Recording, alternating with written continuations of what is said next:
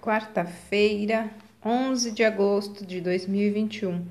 A leitura está no livro de Gálatas, capítulo 4, dos versículos 3 até o 7. O título de hoje é Orfanato Espiritual. Você já visitou um orfanato? Se sua resposta for afirmativa, talvez tenha ficado impactado com a carência de afeto demonstrada por algumas crianças, principalmente aquelas que já têm alguma consciência de sua situação. Parecem olhar-nos com olhos suplicantes. Me leva para casa, preciso de um lar. Infelizmente, quanto mais velhas ficando, mais remotas se tornam as chances de serem adotadas e ganharem um lar, uma família. O mundo pode ser comparado a um orfanato espiritual. Muitas pessoas vivem longe do amor do Pai Eterno, ansiando por fazer parte de uma grande família. Alguns desses órfãos espirituais nunca ouviram falar de Jesus, o único que pode torná-los filhos de Deus. Outros, em sua rebeldia, cruzam os braços e não aceitam a oferta quando a recebem.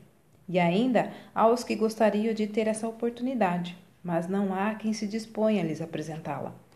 Uma das missões do cristão é ir em direção a todas essas pessoas e levar-lhes a mensagem do Evangelho. Isso é, que Deus aceita todos em sua família e que basta crer que sua morte e a ressurreição de Jesus são suficientes para obter uma nova certidão de nascimento. O mundo está repleto de gente necessitada dessa mensagem, gente que carece de amor e de esperança. Jesus não faz acepção de pessoas.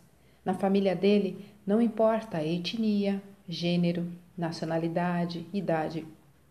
Todos são bem-vindos.